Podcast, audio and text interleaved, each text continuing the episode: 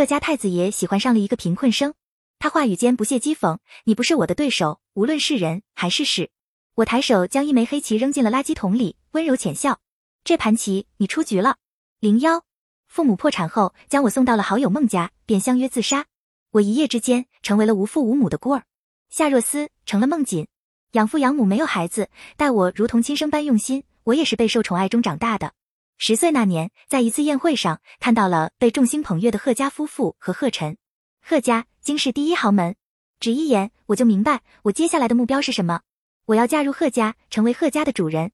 自此，我严格要求自己的礼仪是否优雅，成绩是否名列前茅，处事待人是否妥帖，甚至微笑的弧度都要是最完美的。慢慢的，我的名字传遍了京市，成为了贵妇嘴里别人家的孩子。甚至贺家也注意到了我。贺夫人语焉不详地提起我的婚事。养母按照我的交代，只说我还小，不考虑这些事情，但私下里却疑惑地问道：“锦锦，这不就是你想要的吗？”我回忆起当年宴会少爷不屑臭屁的眼神，轻轻勾起嘴角。孟姨，我要的不仅是贺夫人的满意，更要贺晨的心。先不说孟家和贺家的地位差距，贺夫人大概也只是随便一说，我着急奉承，反而显得急功近利。最关键的是，贺夫人视子如命，她再喜欢贺晨，不愿意也是浪费时间。我从不做吃力不讨好的事情。零二，高考结束，我放弃了清大，而是以全省第一名的成绩报考了全国排名第三的青藤大学。因为贺晨，他一向成绩并不好，贺家花了大价钱才把他塞进了青藤。养父一向疼爱我，从来都是遵从我的决定，可这一次却是坚决的反对，甚至没收我了我的手机，将我关进房间里，直到我把自己饿晕了过去，再次睁开眼，他眼神复杂的看着我，终是松了口，只是心疼的看着我，轻声叹息。仅仅忘掉过去吧，过好现在的生活。我握住养父的手，眼神却异常坚定。可我忘不掉，忘不掉他们逼迫我的父亲，更忘不掉他们让我成为了孤儿。我活着就是为了复仇。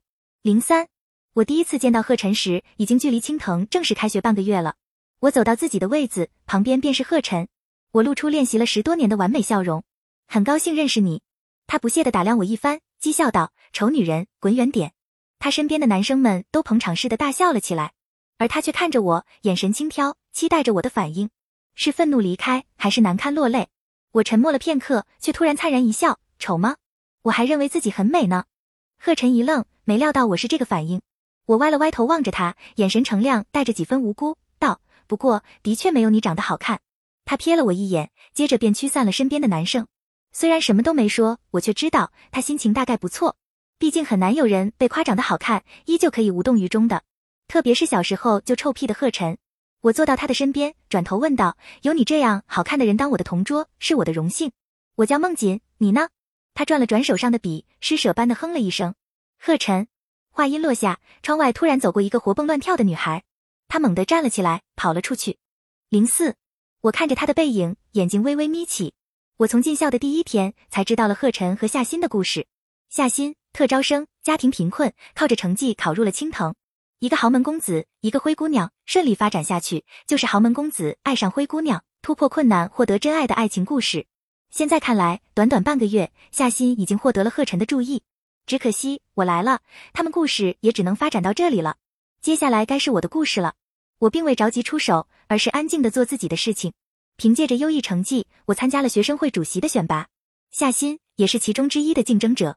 在准备竞选材料的时候，时常会听到一些两人的事情：吵架了，和好了；冷战了，和好了。灰姑娘和王子的爱情总是充满了曲折。零五，你说我真的是个只会靠家里的废物吗？贺晨转动着钢笔，突然问起。我停下动作，看了过去，淡淡道：“你的确靠了家里。”他神色愤愤，有些难以接受我的评价。我看着他，反问道：“只靠你的成绩可以考进青藤吗？”闻言，他似乎觉得我的话有道理，表情有些沉痛。我停顿了片刻，突然笑了。但是你可不是废物。他有些疑惑的看着我，我略显崇拜的眨了眨眼睛，道：“贺少从年少起获得的围棋奖项，都能把我压得起不来了。”贺晨眼睛一下子亮了起来，又震惊又惊喜的问道：“你怎么知道我下围棋？”人人都认为贺晨是花钱进的青藤，可我却知道他是靠围棋竞赛第一名特招进来的。很久之前，贺夫人无意间说起贺晨的爱好，我却牢牢的记在了心里，甚至我自己也跟着学习了很长时间。只为了此时此刻引起他的注意，我有幸成为过你的对手，被你杀得片甲不留，到现在都不敢再碰围棋了。我有些怨念的说道。这世上没有比少女的崇拜更真诚、更容易打动人。所以我不出意外的得到了贺晨的承诺。没关系的，我可以教你。那我们一言为定喽！我惊喜的笑了起来。阳光洒在我的脸上，宛若绽放正盛的桃花，美丽却不妖娆，灿烂却不刺眼。于是我成功捕捉到了贺晨眼眸中的惊艳，不枉费我多年来的辛苦练习。零六那日之后，我和贺晨便经常一起下围棋。他的所有耐心都放在了围棋上，说起围棋时眼睛都在发光。他是真的喜欢围棋，而我时常表现出的围棋天赋也让他对我的态度逐渐温和。与此同时，学校里便流传起了我和贺晨的绯闻，甚至学校的论坛中有人光明正大的讽刺我是小三，插足贺晨和夏欣的感情。我受流言影响，郁郁寡欢，也减少了和贺晨的相处。贺晨却在一次下课时拦住了我，小声的说道：“我和他没有交往。”我看了他一眼，什么都没说，便离开了。贺晨素来乖张，如果真的对夏欣无意，只怕早就宣扬起来。这般小声解释，反而更印证了另一件事。在他心里，夏欣的地位比我高，而我在竞选会上第一次见到了夏欣，她的容貌的确出色，话语间却锋芒毕露。你不是我的对手，无论是人还是事。人是指贺晨，事则是此次竞选。说罢便扬长而去。这是宣战，亦或是挑衅？我默默看着他的背影，百思不得其解。他到底哪来的自信？零七。可次日，贺晨正式向夏欣提出了追求，可夏欣却以学习为理由拒绝了。不过，这也足以让我成为学院的笑话，一个倒贴贺晨的贱货。那段时间，无论是在教室、在图书馆，甚至我走在路上，都会被人阴阳怪气几句。最后以心理问题为由，我被养父接回家暂时休息。坐在车上，养父问我说：“这也在你的计划之内吗？”我并未解释，而是笑着说道：“孟叔，该你出场了。孟家要为养母举办了一场生日宴会，特意邀请了京市各个家族都来参加。以往贺晨从不参加这种宴会。”贺夫人笑着解释，自己儿子难搞又傲娇，大家自然不会介意。可这次贺晨却主动前来，他在荷花池旁找到了我，脸上一喜。孟锦，我，可话音却在我冷漠的表情下消失。我语气冷淡，贺同学，称呼更加冷淡。他微微一愣，显然不习惯我这个态度，但还是继续道：孟锦，你什么时候回学校？我歪了歪头，露出了和第一次见面一样的笑容，无辜又澄亮。不知道，可能心情好了就会回去。接着便放下了棋子，转身离开。走到拐角，我转头看去，发现贺晨正目光怔怔地看着桌子上的棋盘。我冷笑了一声，是要好好看看，毕竟那可是我们共同研究过许久的对局。次日，我收到了一份礼物，贺晨送的一本书《围棋大典》，他最喜欢的书。打开，里面夹着一张字条：“我会让你心情好的。”零八。第二天，我就知道了贺晨做了什么。贺晨找到了最开始造谣的人，发了律师函。那人竟然是夏欣的室友，他没想到贺晨会如此简单粗暴。惊慌之下，他找上了夏欣，让夏欣帮他说话。最后，此事在他公开道歉后告一段落，学校的风言风语也逐渐消泯。我也收到了贺晨的微信，解决了，你来吗？我没有回复，而是聊起了其他的，小猫小狗，甚至是一张天气很好的照片。我们在网络上互相分享生活，好像变得更加亲切。等我再回到学校时，学生会主席的竞选也正式拉开了序幕。我也再次见到了夏新，竞选大会上只有我和他走到了最后。主席台上，他自信满满的看着我，满眼的志在必得。我却避开了眼神，看向了座位席的贺晨，他正期待的等待着结果。那他会给谁投票呢？见我看他，他眼神闪烁，有些逃避。我微微一笑，并不意外，他投票给了夏欣。年轻人的爱而不得，总是狂热赤诚的，当然也是短暂的。贺晨投夏欣。话音落下，学生席发出一阵喧哗，有些女生更是两眼发亮，仿佛磕到了 CP。我面色苍白，眼神晦暗的注视着贺晨，仿佛在无声的落泪。你说让我开心的，你让我失望了。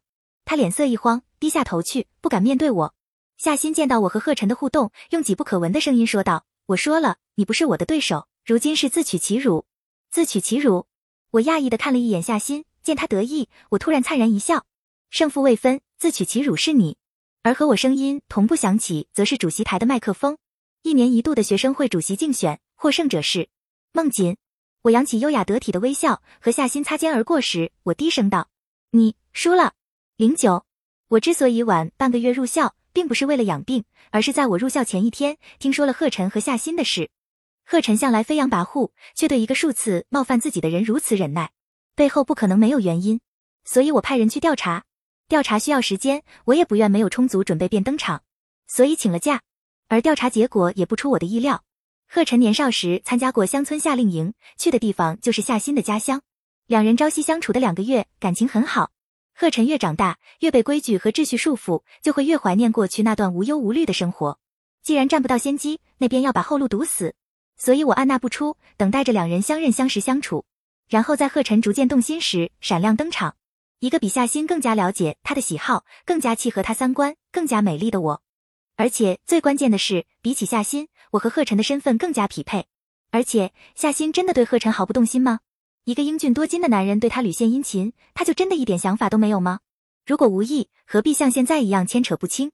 礼物照收，时不时的送奶茶送早餐，真的是为了所谓的儿时友谊，还是为了吊着贺晨的心，享受众人羡慕的眼神呢？事实上，无论是哪一样，我都不在意。就像这一次凭空出现的流言蜚语，好似就能毁掉我的形象，让我失去主席的位置。夏欣永远不懂。吊着一个受尽欢迎的男人，收益大，风险更大。不是每个人都能祝福王子爱上灰姑娘的。更何况，无论是成绩还是荣誉，我都远远超过夏欣。我从一开始就知道，这次竞选，不，这盘棋局，我一开始就赢了。十，成为学生会主席后，我便变得十分忙碌。学生会的事情虽然不多，但是接任时琐事众多，我不得不花费时间和精力去整理安排。不过好在我早就练习过无数遍，接任时没有出现乱子，让原本静观其变的学生会成员逐渐信服于我。而夏欣原本被安排为副主席，但是他却主动加入了文艺部，成为了文艺部部长。我并没有反对，只是好奇他怎么会想成为文艺部部长。要知道，文艺部门的成员不是能歌善舞，就是钢琴、小提琴获奖无数，可他却没有任何才艺。正想着，我突觉手背一凉，抬头看去，正好对上贺晨略显怨念的小眼神。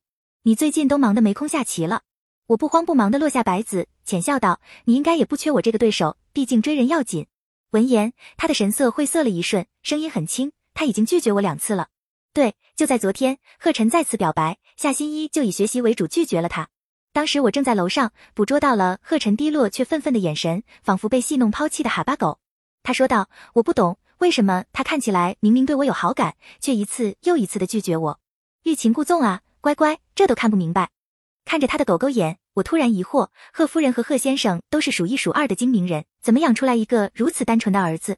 我捻起刚才的棋子，悄悄地放回了棋盒，才说道：或许他真的想学习，毕竟我们还是学生，都无法给对方一个未来，可能吧。不过贺晨眼中的失落褪去，紧紧盯着我，道：梦锦，放回去，别想耍赖。看不清人，棋子倒是看得一清二楚，但是放在哪，我就真的输了。我抿了抿嘴。静静的注视着他，他最终无奈的的摇了摇头。好吧，好吧，让你一次。贺少真是大好人。我灿然一笑，然后捕捉到了贺晨红透的耳垂。十一，青藤大学每年都会举办一次文艺演出，也会邀请各界人士前来参与。看着舞台上凭借着一首钢琴曲大放异彩的夏新，我终于明白了他为什么成为文艺部部长。这次演出，无论是布景装饰、礼服打扮，他都是最出色、最完美的。而这也是部长的特权。而最后，贺晨上台为他献上了鲜花，更是让气氛达到了最高点。他羞红了脸，而他亦是满眼惊艳。他从来都不知道夏欣钢琴竟然如此出色。事实上，连我都不知道，一个家庭贫困到上不起学的孩子，怎么会学习如此高昂的乐器？其中耐人寻味。我静静地注视着两人离场。下台阶时，贺晨绅士地搀扶着夏欣。路过我时，哪怕我的视线并不在他的身上，贺晨却下意识地松开了绅士手。夏欣脸色微僵。梦锦，他唤我的名字，我抬头看他，他见我依旧是一身的校服，疑惑的问道：“今天你不是要表演小提琴吗？怎么没换衣服？”他无意间见到我发红的手指，我便解释了原因，之后便很多次见到我在办公室练习，很是辛苦。如今见我没有上台的打算，自然疑惑。可话一说出口，就好像我与贺晨有很多秘密一样，足以让夏欣心里难受。而我要的也是这个效果。我微微一笑，解释道。取消了学校安排夏同学招待参观的客人，但他既然有演出，我就接手了。他看了一眼夏欣，依旧愤愤不平的皱眉。那你不是白白练习了？我目光落在了夏欣的身上，笑意渐浓。没关系，这是主席的责任。夏欣脸色更加僵硬，咬牙说道：“主席真是辛苦。”贺晨却没注意到心上人的态度，冷笑了一声，不争气的看着我：“你们都有表演，让其他人招待又不是不行，还不是看你好欺负。”在我的连哄带骗下，贺晨才算消了气，不然我甚至觉得他会冲上去和董事们理论，那可就不好了。毕竟这机会可是我自己不要的。夏欣想要出彩，那就好好的大放异彩吧。十二，星期六时，孟夫人邀请各位夫人来家里下午茶，其中便有贺夫人。贺夫人昨天受邀参加了前几日的演出，一边喝茶一边问道：“锦锦，前几天怎么没有你的节目？”我微微一笑，道：“阿姨可不要笑话我了，我小提琴哪里比得上夏同学的钢琴精彩？上去了又要闹笑话了。”话音刚落，孟夫人却不满意了，道：“锦锦，你小提琴可是获得了国际大奖，怎么会这么想？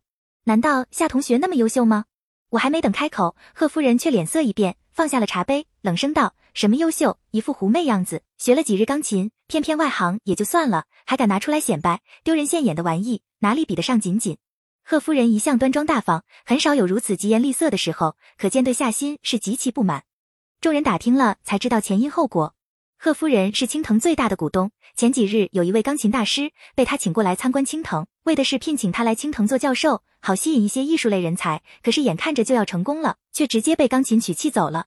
晚上给贺夫人发信息，抨击贺夫人欺骗了他，青藤根本没有艺术人才，全都是哗众取宠的人。贺夫人哪里受过这样的气，直接将夏心调查了一个底朝天。夏心和贺晨纠缠的事，贺夫人自然也知道了。他儿子看不懂夏心，贺夫人却看得清清楚楚。但他从不会和自己的宝贝儿子置气，就把所有气撒在了夏心的身上。第二天就撤了夏心的文艺部部长。夏心想抗议，可是他知道撤他职的是贺夫人后，就没了后续。比起理由，他更想的是不惹怒贺夫人。毕竟贺晨再喜欢他，没有贺夫人点头，他于是嫁不进贺家的。他一直都很清楚自己想要的是什么，就跟我一样。如果我们要的不是同一样东西，或许可以成为知己。可惜没有如果。孟夫人为了缓和气氛，便提议道：“锦锦，要不你把你准备的节目给阿姨们展示展示。”贺夫人也意识到自己刚才的失态，期待地的看着我。我点了点头，好。上楼路过窗户的时候，我看到了刚下车的贺晨，他脸色并不好，看起来像是要兴师问罪。我微微一笑，来的正是时候。十三，贺晨挂断电话，脸色不善。昨天夏欣说他被贺夫人撤了部长的位置，想拜托贺晨问问原因。可是他昨天不过起了一个话头，贺夫人却早有准备，将理由说得一清二楚。夏欣推卸职务，并且借着职务之便打压其他人，将所有资源用在自己身上，还警告贺晨不让再和夏欣有接触。如果说前面的话，贺晨还能接受，但是最后却点燃了他的怒火。最后他和贺夫人吵了一架，不欢而散。今天一早又收到夏新的电话，语气哀伤，说自己认命了。认命？什么是命？他心底藏着火，想要再和贺夫人理论，却得知他来孟家参加下午茶，自己如此气愤，贺夫人却不当一回事。贺晨心里不免迁怒孟锦，可是心里的火却在踏进大厅的那一刻凭空消失。一个少女站高阶上，一袭青绿色抹胸长裙，衬得肌肤白嫩似雪，眼睛微闭，手持一把古铜色小提琴，一动一合，美妙的音符在房间环绕。优雅、知性、美丽、灵气，宛若林间精灵，扇动透明的翅膀，遨游在无边的绿色丛林。一曲弹罢，他优雅鞠躬。贺夫人一脸可惜。仅仅前几天，如果是你登台，史蒂芬怎么会气愤离场？你不上，反而上了个不伦不类的玩意，真是暴殄天物。我低头轻笑，仿佛有些羞怯，眼神却不经意的瞥向了门口。贺晨进步两难的站在门口，停顿了三秒，终究是悄无声息的离开了。在场的夫人们，除了贺夫人，没有人见过夏新的钢琴曲，所以无法真实比较。贺晨确实真实感受过的，他知道谁更加出色，谁没有上台更加可惜。十四，最终史蒂芬还是被聘请为了音乐教授，因为贺夫人将我弹奏小提琴的视频发送给了史蒂芬，第二天便得到了史蒂芬的回信。为此，贺夫人还带着高昂的礼物来感谢我，我却笑着拒绝了。我是学院的学生会主席，能为学院尽一份力是我的责任。好孩子，谁家能娶了你，真是福气了。贺夫人欣慰地握住了我的手，我羞红了脸，低下头去，假装没有看到贺夫人眼眸中的审视。学院为了欢迎史蒂芬的到来，特意举办了一次音乐会，邀请全体师生参与这次活动。夏欣参与其中，想要驳回一次面子，他特意准备了钢琴曲，效果不错。贺晨却看向身旁的我，轻声问道：“这次你还不参加吗？”我微微一笑，自然参加。我脱掉外面的黑外套，露出一身浅粉色拖地长裙。随着我迈上舞台，一瞬间便吸引了全体注意力。灯光暗了的一瞬间，我看到了贺晨闪闪发光的狗狗眼，以及夏心隐隐扭曲的眼神。而最后，贺晨在贺夫人的要求下为我上台献花，演出很精彩。我略有些羞怯的眨了眨眼睛，接过了鲜花，谢谢。下台时路过夏心，见他脸色难看到极点，我扬长而去。他如今才后知后觉，贺晨的目光已经慢慢被我吸引，而且贺夫人更喜欢我。我说了，这场游戏早在我参与的那一刻，胜负已分。十五，音乐会结束后，贺晨却在后台拦住了我。他神色有些犹豫，却还是沉声问道：“孟锦，你是不是喜欢我？你怎么会这么想？”我挑眉，似乎有些惊讶。他见我神色坦然，眉头微微皱起，说道：“我就是觉得你和小新每次都想争个高低，难道是我误会了？”孟锦，小心，真是差别待遇。你没有误会。见他讶异，我轻勾嘴角，继续道：“我的确喜欢你。”他下意识的退后了一步。喂，为什么？我浅笑道：“我很早就喜欢你了。第一次遇见你时是在围棋大赛上，我被你打败，我气哭了。周围的人都在安慰我，可你却笑话我爱哭鬼输不起。从那以后，我就想超过你，然后也笑话你。我研究你的比赛，一遍遍看你的回放。但是我发现，你围棋天才的荣誉下，也是日夜的练习和辛苦。你能赢，是因为你超过旁人对围棋的喜爱。”听到这，贺晨放下了警惕，神色有些动容。我注视着他，眼眸闪着光。我也不知道为什么会喜欢上你，但是我知道后好像已经晚了。你喜欢上了夏同学，他也很优秀，而且比我更加自由。实话说，我很羡慕他。他一愣，问道：“羡慕他什么？”我眼神一暗，十分失落的说：“羡慕他能得到你的喜欢，我却得不到。我要好好想一想。”他听完，说了一句话，便慌不择路的逃走了，仿佛害怕被我如此真诚炙热的喜欢灼伤。见他走远，我抬手擦掉眼眶的泪花，面无表情的转过身去。十六。此后一个月，我都很少见到贺晨，直到贺夫人的生日宴会，在场的很多年轻男女大多都来自青藤学院。贺夫人身穿华服，端着高脚杯，姿态优雅，笑道：“今年我儿子刚刚入学，可能有不懂事的地方，还希望各位同学多多包涵。”他如此谦虚低调，自然不会有人跳出来打他的脸。我站在一旁，面容含笑的看着旁人吹捧贺夫人。他朝着我和贺晨招了招手：“锦锦，晨儿，过来。”我走到了贺夫人的左手旁，贺晨则在右手旁。贺夫人笑着看着我说道：“晨儿不懂事，还要你好好看着管着，我才放心。”这句话仿佛变相表明了自己对我的友好。底下都是人精，自然能听出来贺夫人的弦外之音。夏欣的存在瞬间变得尴尬。按理说，今天宴会夏欣并不应该在场，但是却被贺晨带了进来。他虽然拒绝了贺晨，却想占住贺晨身旁的位子，宣示自己的主权。但是他的手段，在场的人谁又看不透呢？最起码，贺夫人绝不允许自己的儿子被玩弄于股掌之间，所以借我来排挤夏心，也在我的意料之中。我微微一笑，贺阿姨，你放心。而且贺晨在学校表现很好。贺夫人怕我不明白她的意思，继续说道：“阿姨要拜托你，可不要让他被人轻易骗了去。”此话一出，仿佛在明说夏欣是个骗子。夏欣的脸色发青，气得攥紧了拳头。贺晨见他难堪，不满地皱起眉头：“妈，你在说什么？”可是话没说完，就被贺父轻声制止。晨儿，不要惹你妈妈生气。贺晨见父亲脸色严肃，抿了抿嘴，垂下了头。我将这一切尽收眼底。等到宴会结束，夏欣早就离开了。贺晨脸色郁郁的坐在沙发上，而我也被留了下来。我感受到母子两人间僵硬的气氛，开口道：“阿姨，我觉得爱情里没有骗子，只有情深情浅。”两人同时看着我，贺夫人微微不悦，贺晨则是惊异。我笑道：“贺晨和夏欣待在一起，开心的话，我也开心。”没有任何一个母亲会讨厌一个真心喜欢自己儿子的女孩，那只能说明自己儿子的优秀，特别还是一个出色女孩的喜欢。更何况我看起来那么傻，好像甘愿为了贺晨付出一切。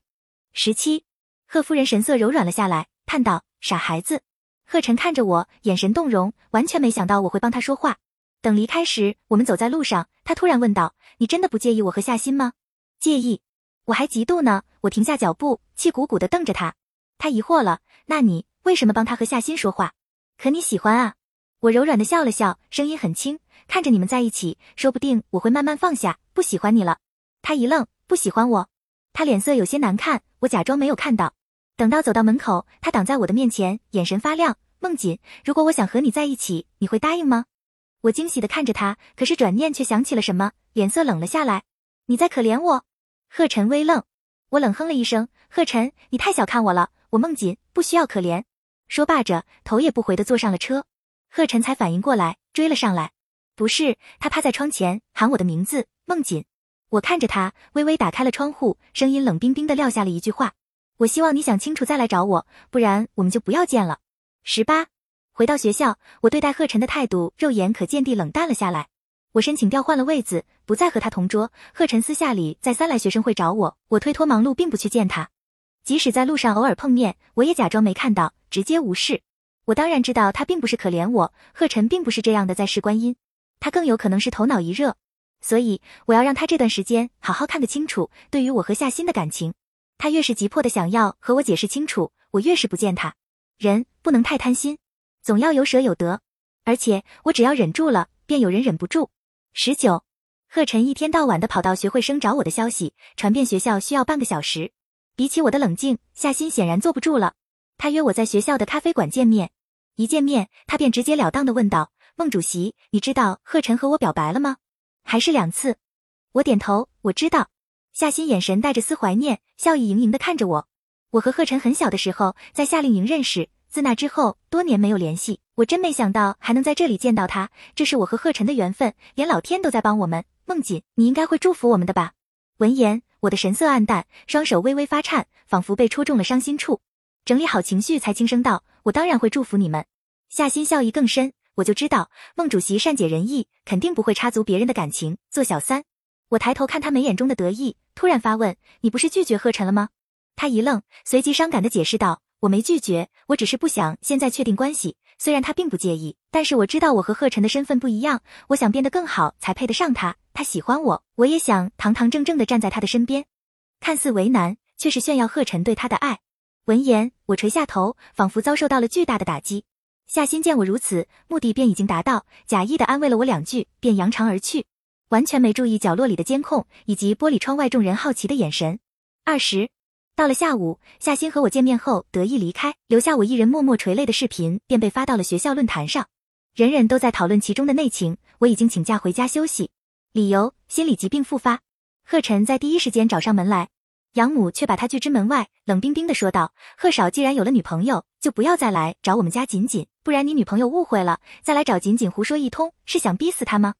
贺晨听得一脸懵，养母继续骂道：“你们贺家再厉害，锦锦也不是你们随便糟蹋的。”我们锦锦身体本来就差，这次更是要了半条命。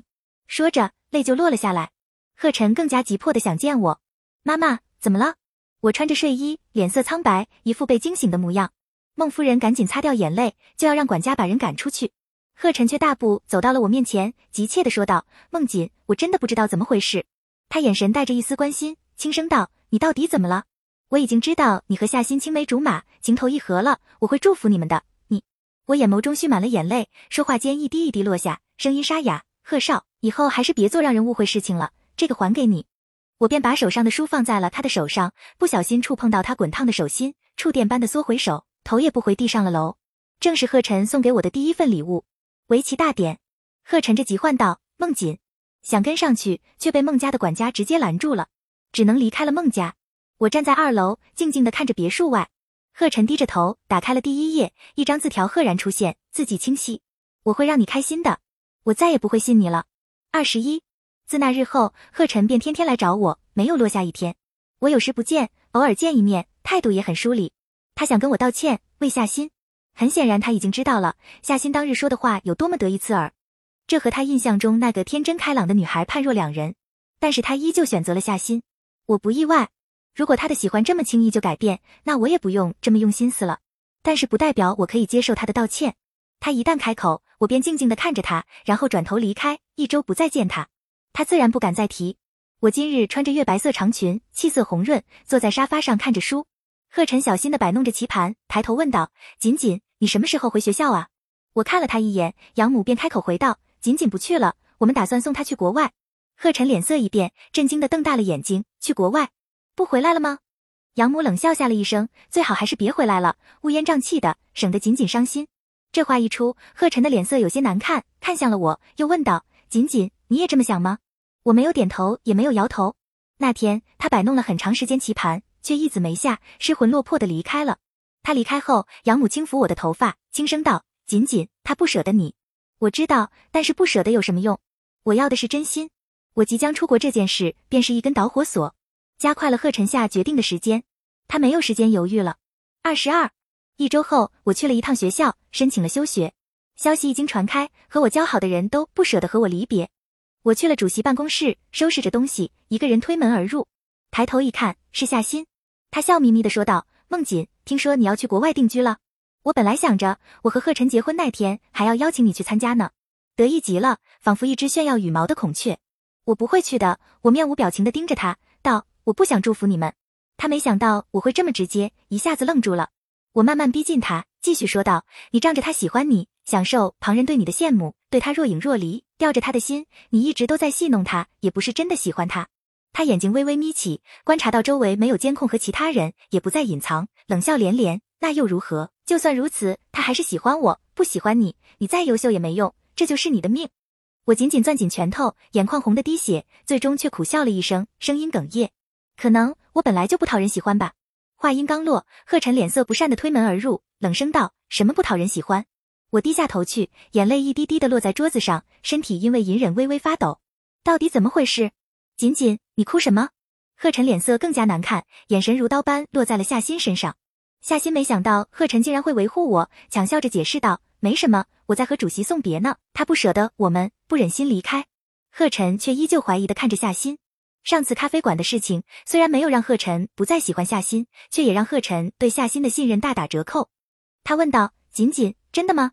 夏欣委屈的皱起眉头，泪眼婆娑的看着贺晨：“贺晨，你什么意思？难道我会骗你吗？”贺晨看看他，又看看我，一时间竟然不知道该相信谁了。但是却始终没有离开我的身边，这其实已经足以表明他的态度了。只需要我再添上一把火，贺晨对夏欣的信任便会彻底分崩离析。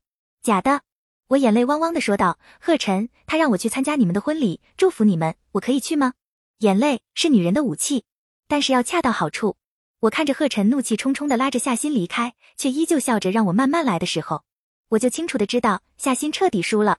二十三，夏欣一直都不聪明，她占尽了先机，明明可以顺势答应了贺晨的告白，在相处中宣示自己的主权，通过贺晨让贺夫人同意他的存在，却非要欲擒故纵，试图拿捏他。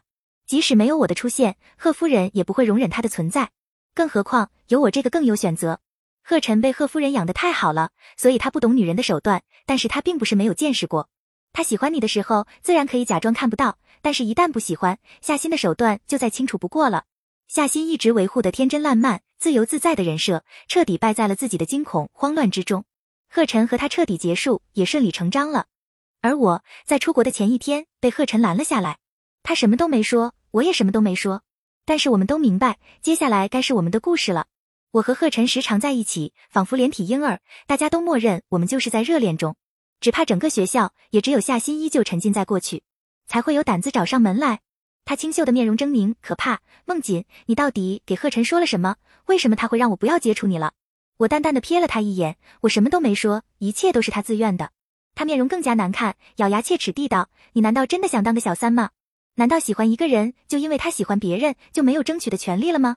我抬头盯着他的眼睛，夏欣，你太贪心了，所以你最后什么都得不到。你不要太得意了。贺晨是喜欢我的。他不甘心的大叫道。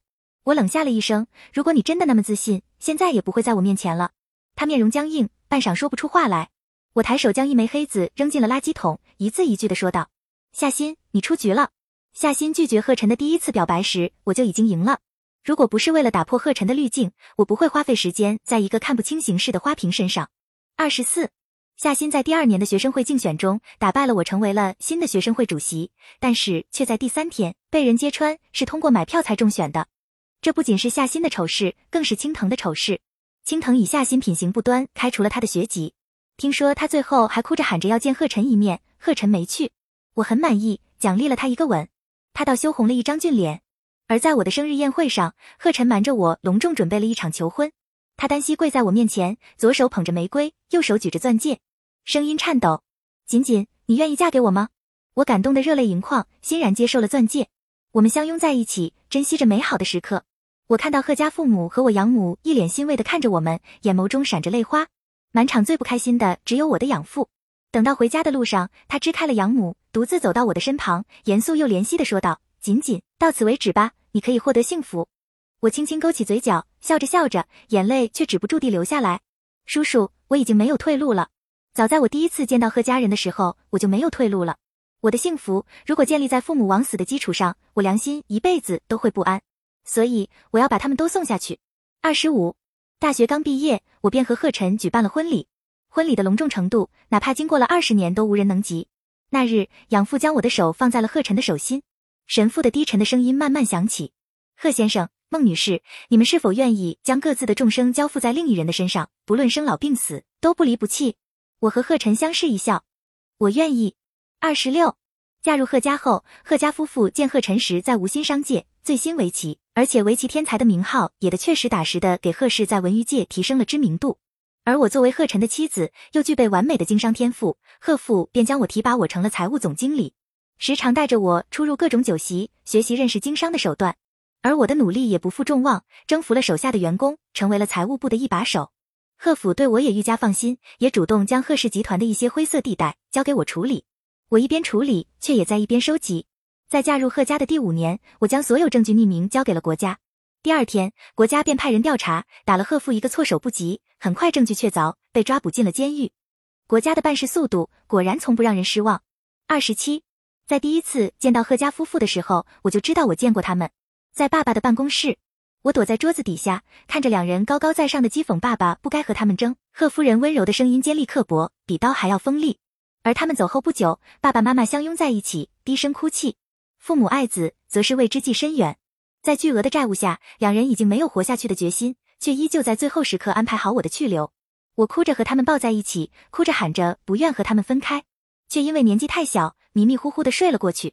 只记得爸爸温暖的掌心，妈妈温柔的声音：“思思，别怕。”再次醒来时，一切都变了，我变成了没爹没娘的锅。二十八，我去监狱见过贺家夫妇一次。看着一身监狱服装、形色狼狈的夫妇二人，我控制不住地露出了笑容，甚至笑出了眼泪。贺父震惊之后，迅速反应了过来，咬牙切齿的说道：“这一切都是你设计的。”我擦掉眼角的泪花，坦然点头：“是啊，是我。”贺夫人睁大了眼睛，不顾形象的嘶吼起来：“我们贺家对你如同亲女，甚至将集团都交于你打理，你为什么要害我们？我们到了，你又能有什么好处？我只是为了父母报仇而已。”我笑道：“二十年前。”我父亲夏季不过和贺氏争夺一块地皮，贺氏便伪造我父亲偷税漏税的证据，诬陷我父亲行贿，逼死了我父母。这笔账我总要讨回来。更何况我父母是被你诬陷，而你们是真的犯罪。贺家夫妇一愣，贺夫人一脸惊恐的指着我：“你，你是夏家的女儿？”我面无表情的注视着两人。我要感谢你们，如果没有你将贺氏交给我，我怎么会那么快找到证据扳倒贺氏呢？你们夺走了我最在意的东西，我自然要以牙还牙。说罢，我转身离开，身后传来贺夫人撕心裂肺的嘶吼：“晨儿，你要把我的晨儿怎么样？孟锦，孟锦，你放过我的儿子！”二十九，贺家夫妇逼死了我的父母，我便送他们去见我爸妈。至于贺晨，一个对一切毫不知情的人，我决定将一切告诉他，父母的恩怨以及我的算计。他脸色巨变，沉默的看着我许久，仿佛在消化着巨大的信息量。在我想转身离开的时候，他却抓住了我的手，将头贴近我的小腹，声音沙哑：“锦，孟锦，这些年的感情只有算计吗？”我抬手轻轻抚摸着他的头发，声音却冷得出奇：“我从来都不爱你，贺晨，我怎么会爱上仇人的儿子？”他猛地推开了我的手，怒目圆睁：“你骗了我，你一直都在骗我。”我冷冷的看着他：“是的。”他将戒指拔了下来，扔在了我的脸上，一言不发的冲了出去。外面一片漆黑，大雨滂沱。接着便听到了一声巨大的撞击声，咚！我脸色一下子变得煞白，慌乱的冲到了门口，却只看到了躺在血泊中的贺晨。我浑身血液仿佛被冰冻了一般，一步也迈不出去。他的脸对着我的方向，全是血，嘴巴奋力的张张合合。我爱你，仅仅三十。贺晨死了，一个醉酒的司机，里里外外的审问下都是完全的一场意外。在最大限度上，醉汉只被判了七年有期徒刑。短短一个月，我瘦了二十五斤，衣服穿在身上空荡荡的打晃。贺家贪污受贿，过去的朋友们早就避之不及了，所以贺晨的葬礼上十分冷清。我呆呆的看着贺晨的黑白照片，他的俊脸上露出不羁的笑容，眉宇乖张，就像初见时的他。我想起了一句话：人生只若如初见，那该多美好。失去挚爱的痛不欲生，终是让我捂住脸哭得撕心裂肺。养父养母怜惜的抱紧了我，也是泣不成声。三十一。在贺晨死去后，我经营起了自己的公司，也干得有声有色。也有人给我介绍相亲，却被我一一拒绝。大家都认为我对贺晨一往情深，和我谈生意总是更放心些。时隔七年，我重新站在贺晨的墓碑前，抬手轻抚墓碑上的照片。贺晨，我真的不爱你，但是我要谢谢你。我在孟家的每一天，父母的死都缠绕着我，我从未睡过一个安稳觉。养父让我放下，可是我的父母何其无辜。可想要扳倒贺家，为父母报仇，又何其困难。我只能从贺晨入手。好在贺晨被贺家养得天真又心软，他爱上了我，带我进入了贺家内部，也给了我机会摧毁贺家。这时，一个黑衣人来到我的身后，轻声道：“老板，人来了。”我转头看去，一个衣衫褴褛的男人正仓皇紧张地看着我。男人的脸赫然和当年的醉汉一模一样。我微微勾起嘴角。我说过，要拿走贺家夫妇最珍爱的东西，就绝不会食言。